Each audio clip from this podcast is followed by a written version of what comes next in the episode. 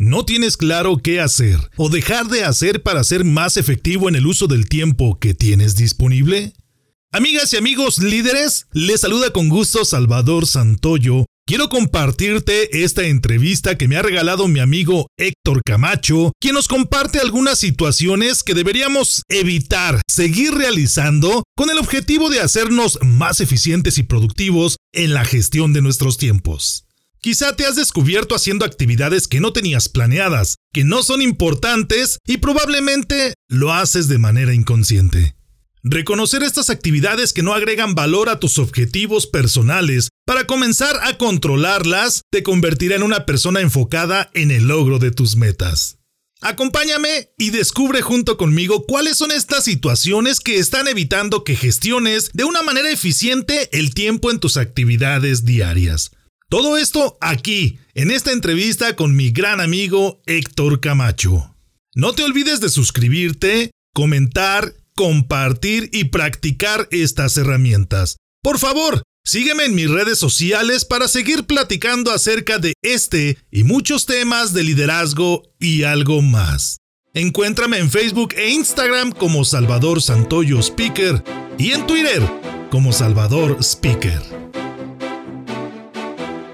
Bienvenidos al podcast de liderazgo y algo más. Para lograr tus objetivos y ser exitoso en los ámbitos personal y profesional, no es necesario reinventar la rueda. Puedes comenzar aprendiendo de los que ya han logrado el éxito. Recuerda que el liderazgo no se crea ni se destruye, solo se transforma. Infórmate de aquellos que han experimentado situaciones de aprendizaje y desean compartirlas contigo.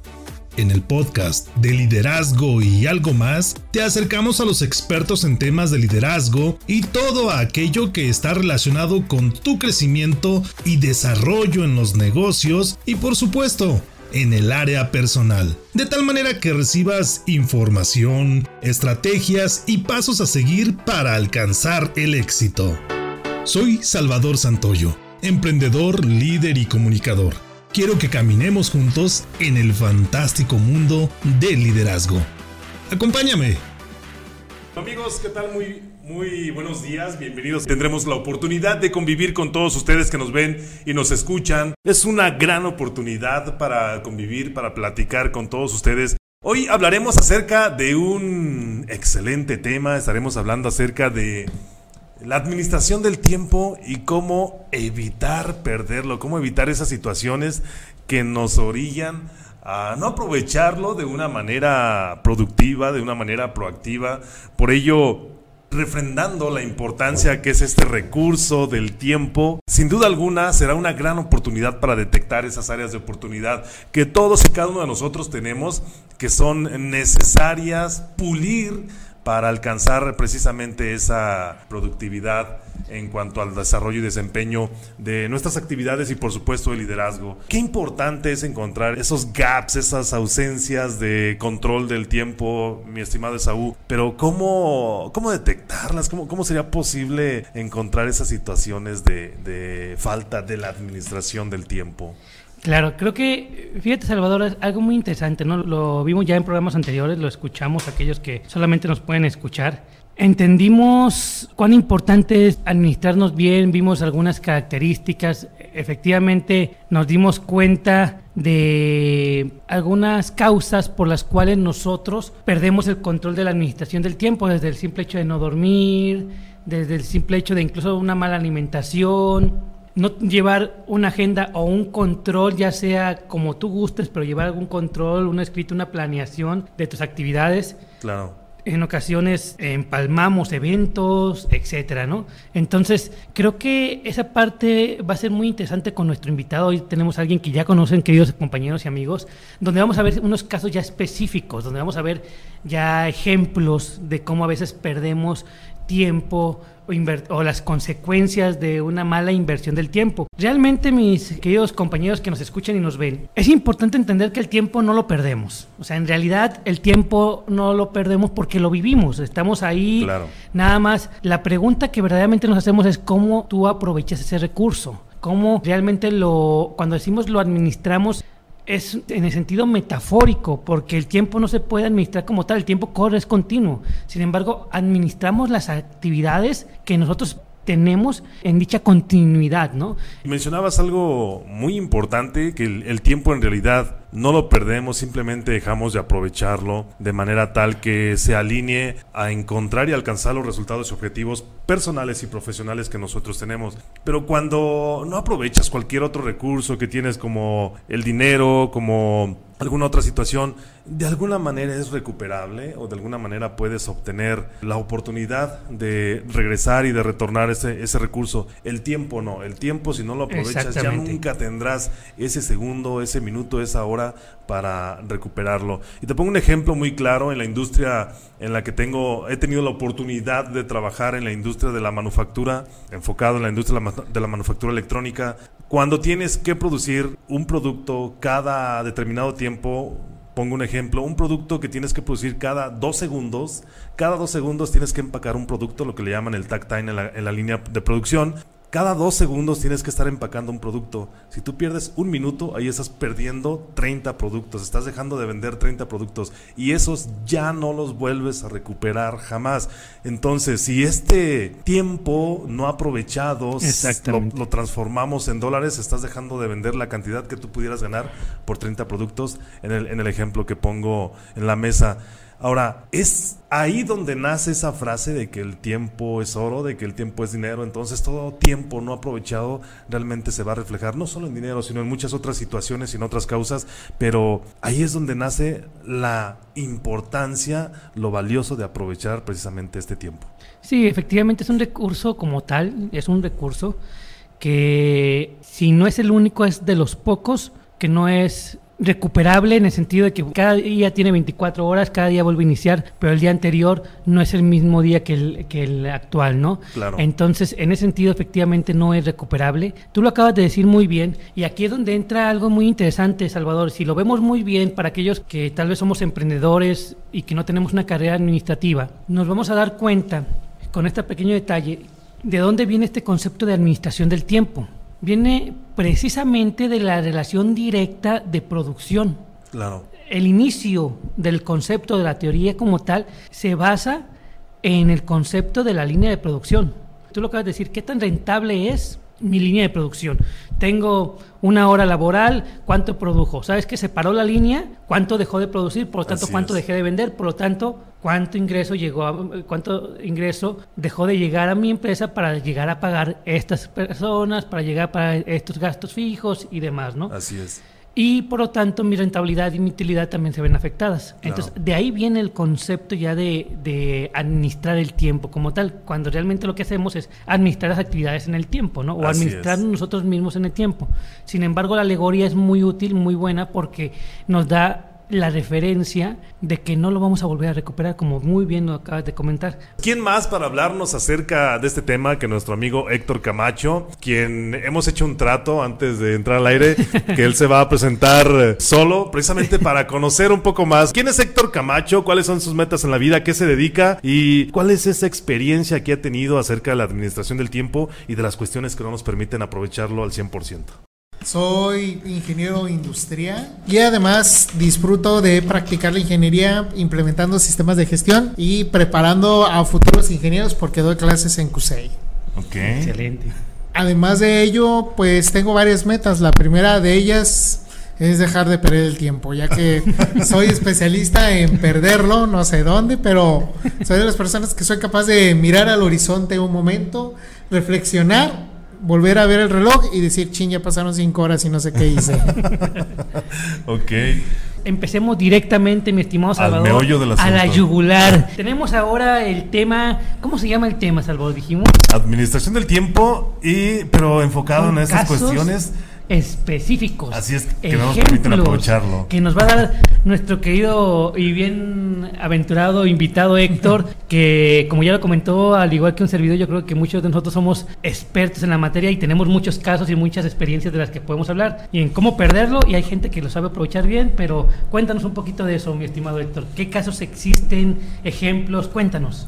Bien, pues yo justamente desarrollé cuatro casos. no son de revista, no son de investigación, simplemente son las cuatro casos donde Héctor Camacho pierde el tiempo. ok. A ver, que son mis cuatro formas de perder el tiempo y espero les agraden o también se sientan de una manera parte de ello porque considero que son muy generales y pueden ser aplicables. A ver, Bien, cuéntanos. la primera de ellas son las actividades de segundo plano. Ándale, ¿qué es Yo eso? le llamo la actividad de segundo plano en referencia, por ejemplo, a las computadoras. No saben que, no sé si algunos sepan que las computadoras tienen actividades de primer plano y las actividades que no se ven de segundo plano. Claro. El problema está cuando esas actividades de segundo plano pues pasan a primer plano y ya son distracciones. Por ejemplo, yo estoy haciendo un trabajo y digo, ah, necesito ver la hora. Claro. Entonces, como no cargo el reloj, lo que hago es sacar mi celular. En ese momento me percato que llegaron cuatro notificaciones de WhatsApp y empiezo a leer las notificaciones de WhatsApp. Ajá. Pasan los minutos, pasan los minutos, decido contestar esas notificaciones, sigo contestando, viendo qué hay, Claro. guardo mi celular y ¿qué pasa? Nunca chequé la hora. claro. ¿No les ha pasado eso de que, ay, voy a checar la hora? No, ¿cómo crees? Y entonces, justamente eso. Estoy haciendo actividades que deberían de ser de segundo plano y las paso a primer plano. Ok. O por ejemplo digo, ¿qué te parece si cuando esté descansando en mis cinco minutos de descanso empiezo a escuchar una canción? Entonces, por ejemplo, estoy trabajando en mi computadora, estoy haciendo un documento y digo, bueno, ya llegaron mis cinco minutos de relax. Entonces empiezo a escuchar la canción Claro. Y esos cinco minutos se convierten en 10, 15, 20, porque digo, no, esta canción está muy buena, estoy escuchando por primera vez, no sé, a Pate de Fua, y entonces ya estoy escuchando una canción, otra canción, otra canción, y esos cinco minutos se vuelven en una hora. Y pudiendo ser en segundo plano, porque bien puedo empezar a trabajar y escuchar alguna melodía Claro, tranquila, claro. y pues en lugar de eso, pierdo el tiempo. Muy bien. bien. Y así justamente son las actividades a veces normales, como por ejemplo, voy, tengo sed y voy a tomar un café y en lugar de tomar solamente el café y regresarme, me quedo platicando con todos los amigos que se encuentran ahí en ese momento, mis compañeros de trabajo, les pregunto cómo van en el día y ahí sí, Pero no sé por qué siempre sucede. Es decir, casualmente todo el mundo va a café a la misma hora. Sí. O hay alguien ahí siempre, no va solo. No hay un momento en el que estés solo en la zona de café. Claro. Siempre llega alguien y siempre hay plática. Como coincidencia, ¿no? Coincidencias de la Ah, vida. Platicas esto, Héctor, y, y se me hace muy importante mencionar que estos los pudiéramos catalogar como ladrones del tiempo, todo este tipo de actividades que, como tú mencionas, son de segundo plano y en algún momento, de manera inconsciente, se convierten o vienen a primer plano y nos empiezan a robar el tiempo. Es como si nos estuvieran sacando de nuestro bolsillo segundos que se convierten en minutos y minutos que se convierten en horas y cuando regresamos a hacer la actividad de primer plano o la actividad primordial que estábamos haciendo, pues sí nos damos cuenta que ya no tenemos el tiempo que teníamos inicialmente para terminarla, precisamente en el intervalo de tiempo, valga la redundancia, que teníamos predestinado para ello. Sí, fíjate que, que sí, son ladrones hormigas, ¿no? Porque de segundito a segundito te lo van quitando. Y es muy curioso porque in- incluso puedes decir, ah, es que estuve aquí 10 horas en la oficina. Ajá. ¡Wow! ¿Cuánto trabajé? Sí, claro, este, tomando La- café, platicando con los amigos. ¿Cu- ¿Cuánto hiciste, verdad? Sí. ¿Qué hiciste? ¿Y la producción? O como los que van al baño y se la pasan 20 minutos en el baño, ¿no?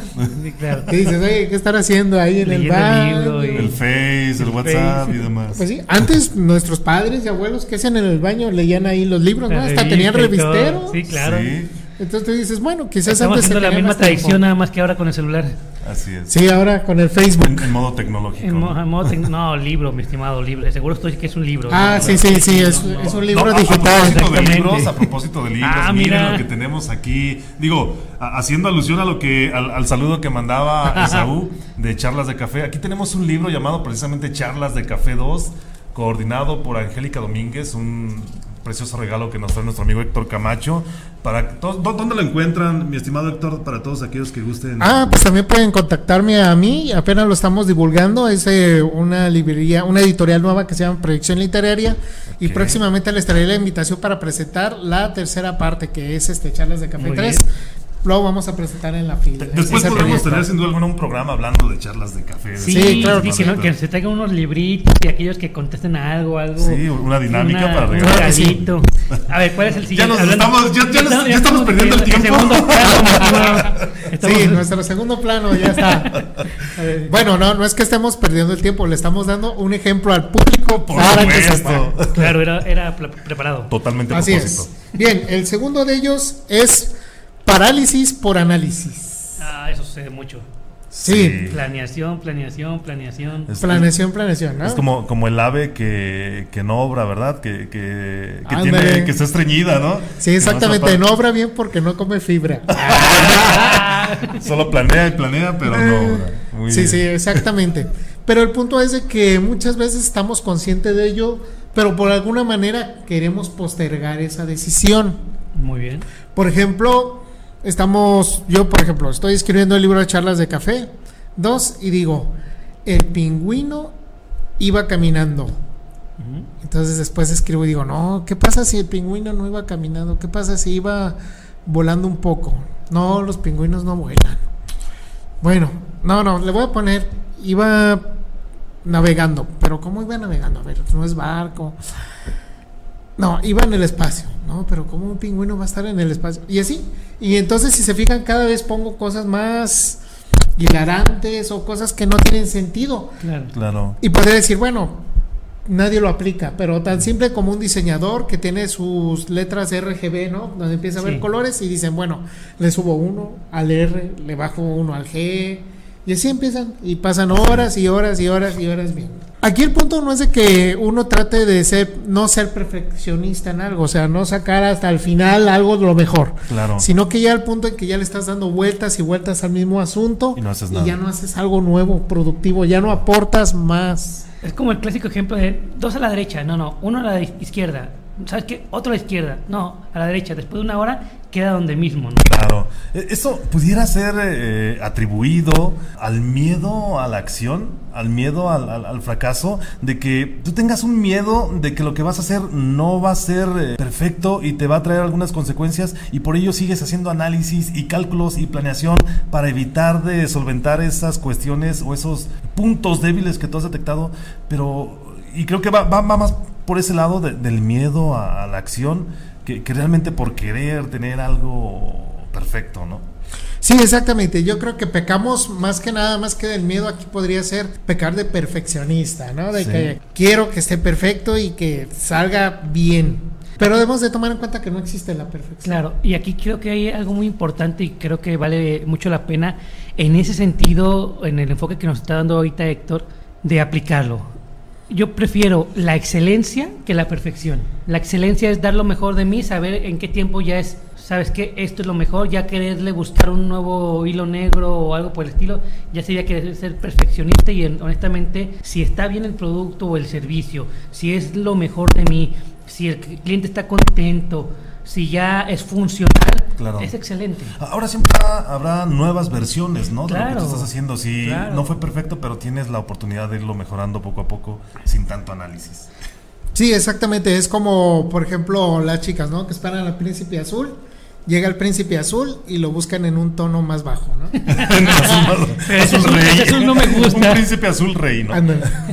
A ver, mi estimado Héctor, para aquellos que tal vez podamos comulgar con este ejemplo que dices que, que te puede pasar a ti, pero que tal vez nos puede pasar también a todo el mundo, eh, en ese sentido, ¿qué sería lo... Obviamente uno es no buscar tanto o no enfocarnos tanto en la perfección, que es importante decir siempre alcanzar un grado más, pero no fanatizarnos, ¿no? O sea, tenerlo ahí más... Claro.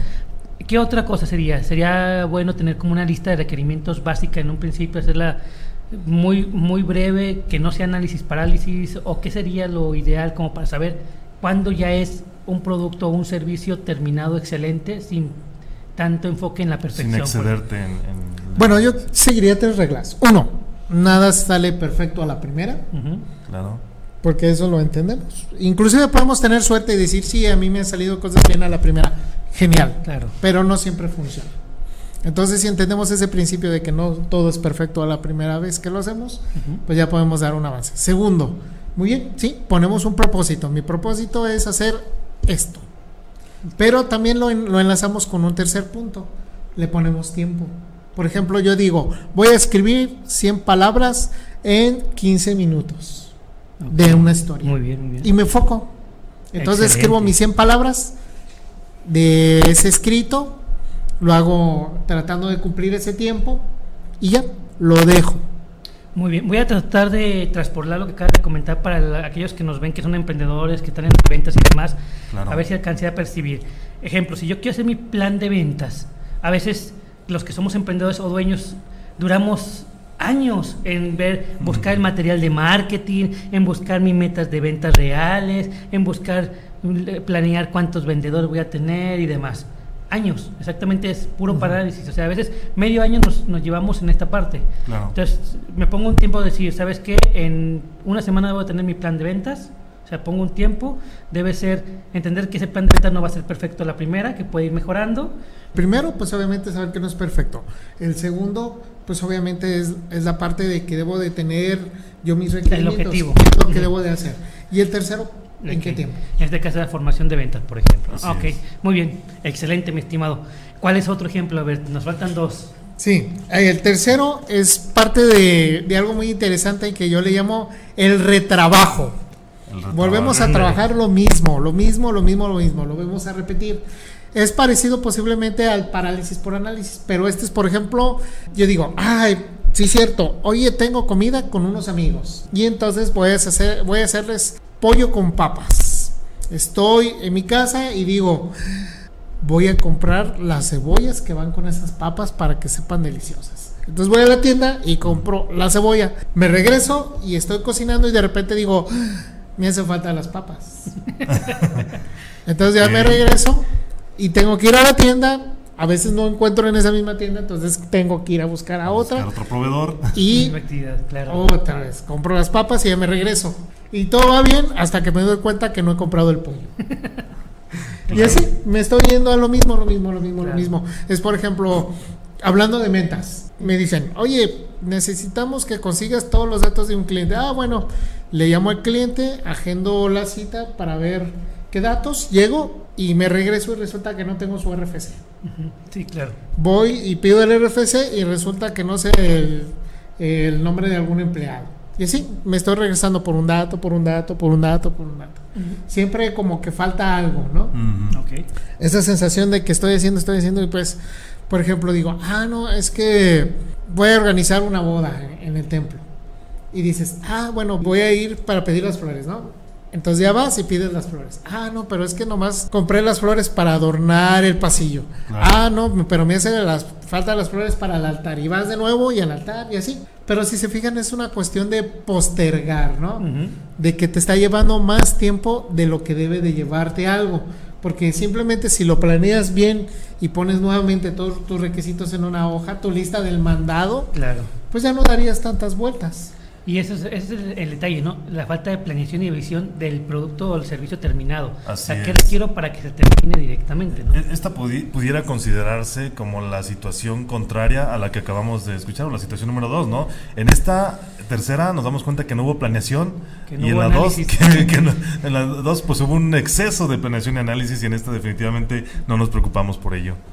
Sí, exactamente. Entonces, a mí me parece muy importante porque es de las más comunes, ¿no? De Sí, que sí, hacemos algo y lo hacemos incompleto. Claro. Sí, claro.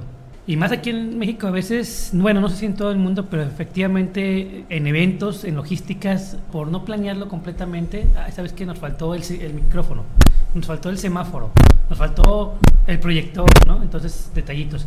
Nos queda uno en el tintero aún, mi querido Héctor. ¿Cuál es esa cuarta Sí, situación? así es. Bueno, este les voy a platicar una historia. Hace dos semanas, precisamente, sí, aproximadamente dos semanas, regresé de Ciudad de México, estaba, estaba en un trabajo allá haciendo algo de Ceneval, los exámenes. Ah. Amigo. No. Y el punto es de que regresé, estaba aquí tranquilamente ya llegando al aeropuerto y mi mamá me dijo que falleció un primo mío. Ok. Entonces, era un primo muy cercano Claro. Cuando éramos niños, pero por razones de la vida ya fuimos creciendo y nos fuimos separando y yo tenía años sin verlo.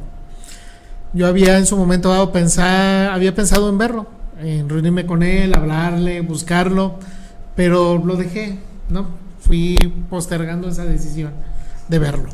Y cada vez pues fueron, fue más difícil, ¿no? De repente yo decía, ay, para la siguiente semana lo contacto. Y esas semanas se convirtieron en semanas, meses, años. Y lo dejé de ver. Obviamente él tampoco me contactó. Pero se me hizo curioso porque me dijeron que falleció. Pero no que falleció en ese día o que falleció la semana pasada. Me dijeron que falleció hace dos años. y nosotros no sabíamos. Wow. Nadie en la casa sabía que había fallecido hace dos años. Entonces imagínense, yo postergué tanto tiempo verlo. Claro. En su casa postergaron dos años para avisarnos. Por cualquier cuestión que haya. Y ese es el punto. Nosotros podemos postergar algo tanto tiempo porque simplemente ponemos algún pretexto, Claro. tenemos miedo, Claro. no nos sentimos capaces. Y esa clase de postergación nos lleva a perder el tiempo. Y eso justamente tú dices, bueno, te das cuenta al final cuando ya no puedes hacer nada. Y afecta mucho, por ejemplo, a mí, yo dije, bueno, pude haber convivido quizás más con mi primo, pude no haber convivido más con él, pero mi responsabilidad hubiera sido hablarle. Claro. Como las personas que en algún momento mueren por alguna enfermedad, este, ya después de muchos años, donde dicen, oye, ¿de dónde salió esta enfermedad? Pues es todos los hábitos que fuiste cultivando a través de los años. Claro. Es como las personas que dicen, bueno, yo tengo, bueno, no yo, yo, yo sí estaba ahí con mi figura ideal, ah, ¿no es cierto? Saludable, fitness. firme, firme y seguro. Ah. No, pero por ejemplo, yo con mi sobrepeso digo, pues debo de cuidarme. Claro. Pero estoy postergando esa decisión y digo, bueno, ¿cuándo me voy a cuidar? Cuando tenga 30 años, cuando tenga 35, ya voy llegando a los 40 y todavía no he puesto un plan para cuidarme. Y estoy consciente que eso va minando mi salud. Sin embargo, aún así pierdo el tiempo en decidir si voy a hacer algo o no por mi vida. Claro, claro. Yo creo que eso es lo más fuerte y quizás entender que cuál es el precio que más pagamos por todo lo que hacemos no es dinero, no son recursos, simplemente es el tiempo, Claro. porque el tiempo lo pagamos con nuestra vida. Claro. Y salud, bien. sí, claro. Excelente. Hemos visto cuatro situaciones, cuatro situa- situaciones que nos roban nuestro tiempo, son ejemplos no investigados, que no vienen en un libro, sino practicados, experimentados, no solo por Héctor Camacho, no solo por Héctor Camacho, sino estoy seguro que por muchos, Muchos de nosotros. de nosotros que hemos tenido la oportunidad de intentar alcanzar nuestras metas y nos encontramos con este tipo de obstáculos. A manera de, de resumen, Héctor, ¿cuáles son estos cuatro escenarios que nos evitan aprovechar de manera productiva nuestro tiempo? Hemos hablado hoy de cuatro situaciones, las cuatro situaciones no publicadas de... Va a, haber, va a haber un libro próximamente de Héctor Camacho. Charlas de Café 3 va a salir con estas situaciones. ¿Cómo perder? No, aparte de ese, cómo perder el tiempo. Casos de. Casos de éxito de cómo perder el tiempo. Casos de no éxito. Casos de éxito. Héctor, ¿cuáles son estas cuatro situaciones que hemos platicado, digo, a manera de resumen? Tienes para que- dos minutos, mi estimado. El semáforo está. Adelante, estimado. Sí, claro que sí. Bueno, como había dicho, la primera de ellas, la causa es actividades de segundo plano, las cuales, bueno, son nuestras actividades secundarias que ya les damos este, prioridad. Y eso obviamente es definir cuando estamos en ese momento qué es lo que estamos haciendo y qué es prioritario. Por ejemplo, yo saco mi celular, ¿qué es prioritario? Ver en los mensajes, pues si decidí que iba a ser para eso, lo hago. Si es este ver Facebook, si es cualquier cosa que yo haya planeado que voy a hacer, lo ejecuto. Como dicen en resumidas cuentas, planeo para ejecutar y ejecuto para hacer lo que planeé. Muy bien. Excelente. Después el que sigue es parálisis por análisis, Así es. que es no perderme la perfección, porque llega el punto en que me voy a convertir en ese guajolote extremido. ¿cómo se llama? bueno, yo digo guajolote porque las alturas me dan miedo. ok. y entonces, ¿qué debemos de hacer? Pues obviamente tener un propósito, asignar mis recursos y definir una meta de tiempo para decir a partir de este momento ya es lo que pude hacer. El de tercera son los retrabajos, que es prácticamente con planeación, puedo hacer mis listas, mis chequeos de, de, como dicen, del checklist y cuando vaya a hacer algo lo tengo todo por escrito. Excelente. Claro. Y la cuarta, pues es de que recuerdo que mi recurso más importante es el tiempo y, y no postergo las cosas ni por miedo ni por indecisión, ¿no? Claro. Porque como decía Sara en un discurso hace tiempo, ¿no? Nos arrepentimos más de lo que dejamos de hacer que de lo que hicimos mal. Claro, excelente. Aprovechando una vez, ya que estamos por partir, ¿cuáles son tus contactos en donde te pueden eh, encontrar? ¿Dónde pueden adquirir tu libro Charlas de Café? Tu próximo libro, cómo, cómo Ah. perder tiempo. ah, sí, el libro de cómo perder el tiempo de manera inteligente. Ah, Para gente altamente o. Para gente avanzada. Ah. Fíjense que hay curioso. No sé si hay chance, nomás voy a tomar unos segundos Adelante. para decirles que no necesariamente perder el tiempo es algo negativo. Simplemente debemos de estar conscientes cómo lo usamos. Claro. Por ejemplo, en Italia ya saben, está el concepto del dolce far que es el arte de no hacer nada. Ah, Ok. Pero no es que no hagas nada, simplemente vale la pena en su momento dado tomarse un respiro, tomarse Claro. un descanso y vivir una experiencia, ¿no? A la vez. Qué interesante. Que puede ser desde irte a un barecito en Chapultepec, cualquier cosa, y tomar una cerveza lenta, no como de esas cervezas que te las tomas así en cinco segundos, sino así algo lento y disfrutarlo. Claro. Escuchar una buena pieza de ópera, ver una obra de teatro y estar ahí 100%. Por Excelente. supuesto. Yo creo que esa es una manera Muy bien. inteligente. Sí, claro, yo también creo lo mismo. Y bueno, para contactarme pueden contactarme a través de mi Facebook, que es Héctor Alberto C. Salvador, tus datos. Claro que sí. Bueno, a mí me encuentras en Facebook, en la cuenta Salvador Santoyo Speaker. ¿A dónde pueden conocer más acerca de Saúl García del Real? Claro que sí, está mi página de internet www.esaugarcia.mx y en Facebook me puedes encontrar como Esaú García del Real. Gracias por escucharnos en este tu podcast donde hablamos de liderazgo y algo más. Ayúdanos a que este podcast llegue a más personas que lo necesitan. Comparte, califícanos con 5 estrellas, comenta y compártenos todas las dudas que tengas acerca de este tema. Eso nos permitirá compartir contigo más conocimiento y herramientas de liderazgo útiles para tu negocio y por supuesto para tu ámbito personal. Yo soy Salvador Santoyo. Nos escuchamos en el próximo podcast.